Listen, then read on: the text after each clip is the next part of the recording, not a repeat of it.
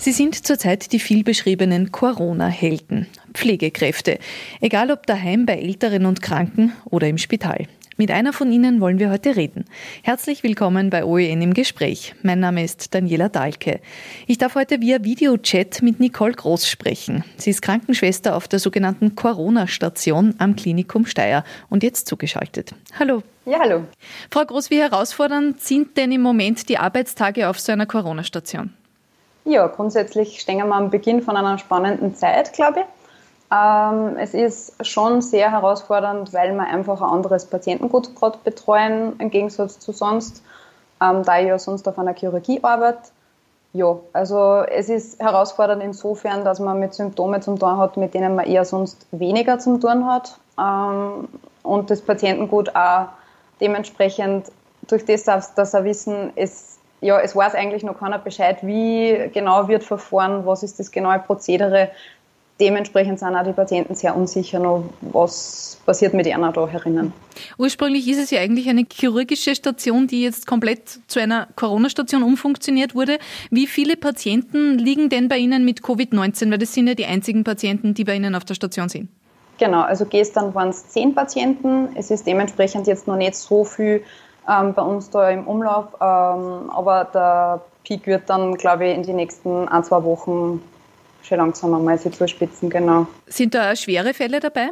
Ähm, sind mitunter auch dabei. Ähm, der Großteil ist Gott sei Dank jetzt derzeit eigentlich ja, gut beieinander, sagen wir so. Also ich meine, wir haben natürlich Patienten mit Vorerkrankungen, denen geht es dementsprechend natürlich dann auch schlechter, aber ähm, die mehreren sind gut ansprechbar und mit denen kann man sehr gut reden.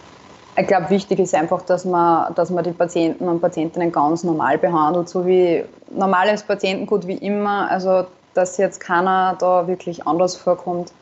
Also, wir, wir schauen, dass wir wirklich schon, schon ganz normal mit Humor an dem Ganzen auch teilnehmen und die Leute auch mal zum Lachen bringen in so einer schweren Zeit, weil das auch oft schwierig ist.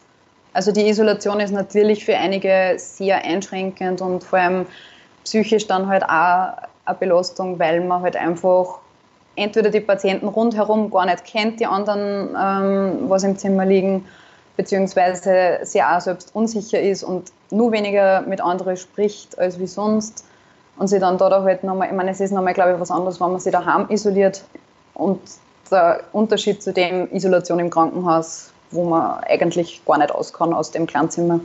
Die mehreren sind sehr ruhig, ähm, sprechen wenig, ähm, sind sehr erschöpft und müde, ähm, schlafen viel. Wenn man in die Zimmer kommt, versucht man natürlich da bestmöglich mit einer einmal ein Gespräch aufzubauen und auch ein bisschen ähm, News vom Tag außerhalb von dem ganzen Corona-Geschehen einzubringen. Aber es ist halt natürlich für einige sehr schwierig, weil es gleich wieder auf das Thema gelenkt wird, sobald man Fernseher einschaltet oder ein Radio auftrat beziehungsweise mit Angehörigen schreibt, natürlich, es dreht sich gerade ziemlich viel bei denen um das Thema Coronavirus und was passiert danach. Von den Symptomen her, wie geht es da den Patienten? Ähm, ja, die meisten, ähm, also die stärksten Symptome sind eigentlich Fieber, Husten, ähm, Abgeschlagenheit, Müdigkeit, Gliederschmerzen. Bei den schwereren Fällen? Ja, die gleichen, halt nur ausgeprägter. Genau, und auch Schmerzen in der Lunge beim Atmen haben wir jetzt eigentlich auch. Müssen bei euch auch Patienten beatmet werden? Ähm, bei uns nicht. Die kommen dann auf die Intensivstation, genau. Wenn es bei uns wem schlechter geht, äh, dann wird der sofort verlegt. Das Problem ist, dass die Patienten das teilweise nicht mitbekommen.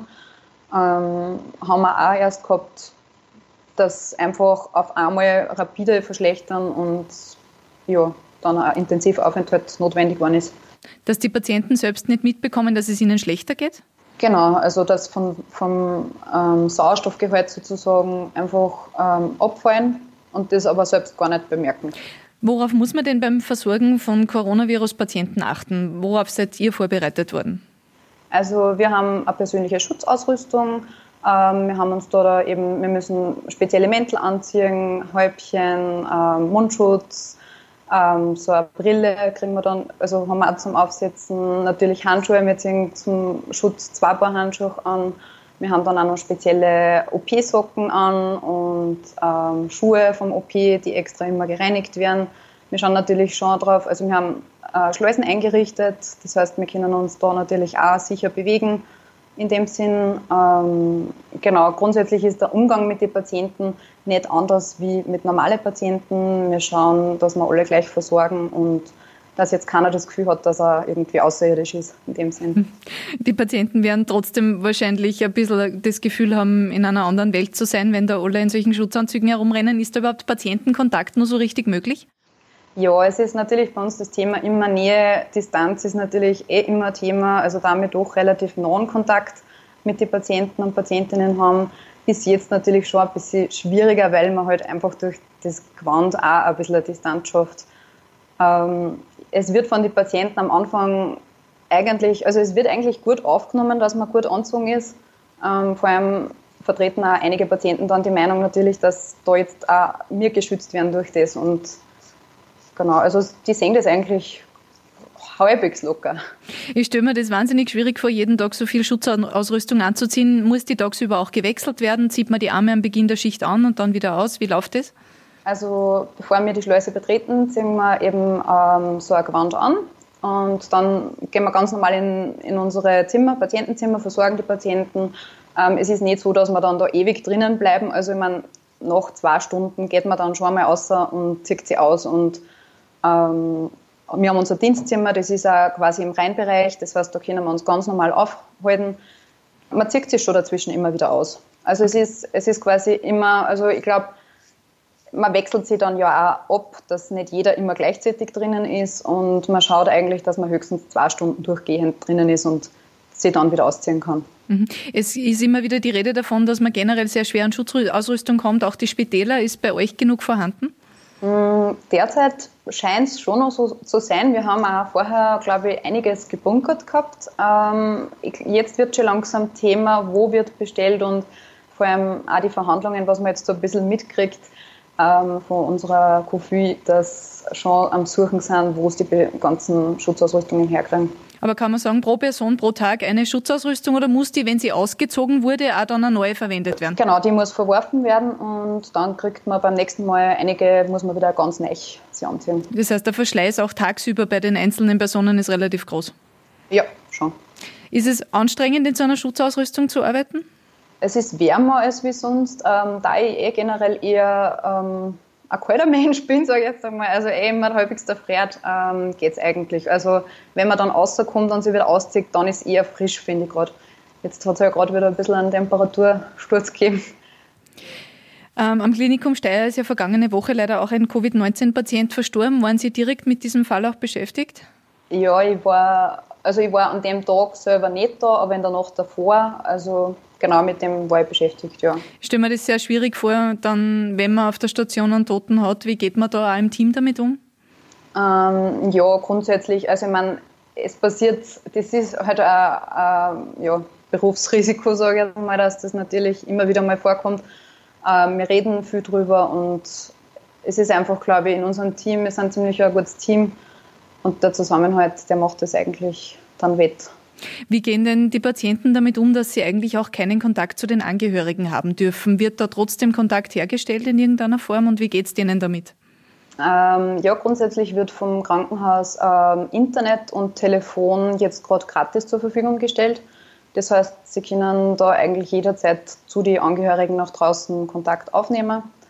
Ähm, es ist schon so, dass es eben ein allgemeines Besuchsverbot gibt, was natürlich auch super ist, finde ich jetzt gerade in der Zeit ähm, recht viel Kontakt nehmen aber die von uns, die Patienten, derzeit gerade nicht auf, weil sie eben meistens eher geschwächt sind und dann, glaube ich, einmal die Ruhe brauchen.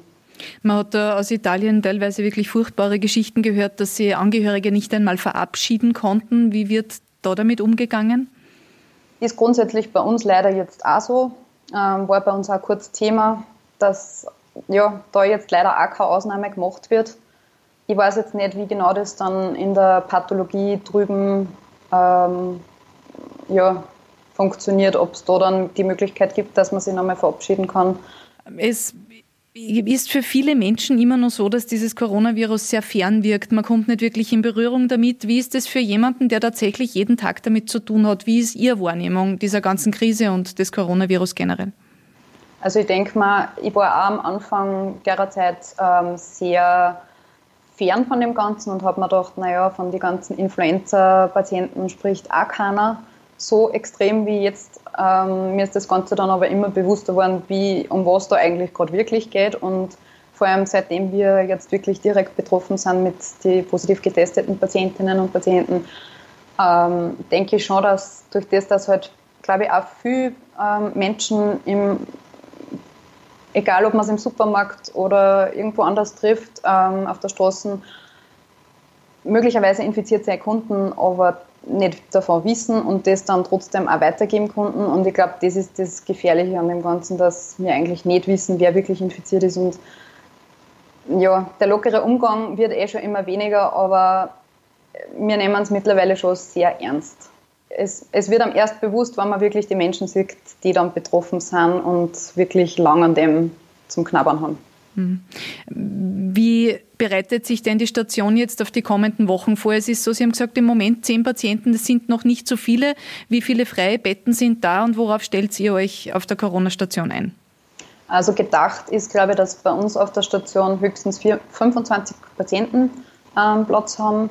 Es ist aber auch noch, ähm, es sind zwei andere Stationen noch geräumt worden. Das heißt, im Ernstfall werden die natürlich auch noch aufgestockt. Und ja, wie es dann weitergehen wird, das ist vermutlich noch in die Sterne. Wir haben schon über die Maßnahmen gesprochen, die wir jetzt da in unserem täglichen Leben jeder von uns mittragen muss. Sie sind ähm, auf der Uni auch beschäftigt mit dem Thema betriebliche Gesundheitsvorsorge, schreiben da auch gerade eine Arbeit dazu. Was macht denn am Arbeitsplatz Sinn? Viele von uns gehen immer noch arbeiten. Was würden Sie denn als Expertin sagen, wie sollten Firmen denn ihre Mitarbeiter schützen? Also meiner Meinung nach ähm, würde ich definitiv von dem von der normalen, also für mich ist wichtig, dass die normale Händehygiene durchgeführt wird, dass man genügend Abstand zum nächsten einhält und dass natürlich größere Gruppenansammlungen vermieden werden. Ich glaube, in vielen Firmen, wo Essen angeboten wird, ist eh die Kantine schon gesperrt. Ähm, das heißt, es ist eh schon mal vorgesagt, dass da dann nicht zu, zu so Menschenansammlungen kommt. Ähm, aber grundsätzlich, ich sage jetzt einmal, diese ganzen Mund-Nasenschutz-Aktionen, ähm, natürlich im Supermarkt, es ist keine schlechte Idee, aber am Arbeitsplatz selber, denke ich, wird es aufgrund von dem Mangel an Schutzausrüstung sowieso schwierig, dass man für jeden Betrieb ähm, Schutzausrüstung findet. Und ich denke mal, es ist wahrscheinlich mit normalen Händehygiene und ähm, Abstand zum nächsten ausreichend. Frau Groß, vielen Dank fürs Gespräch und alles Gute. Danke.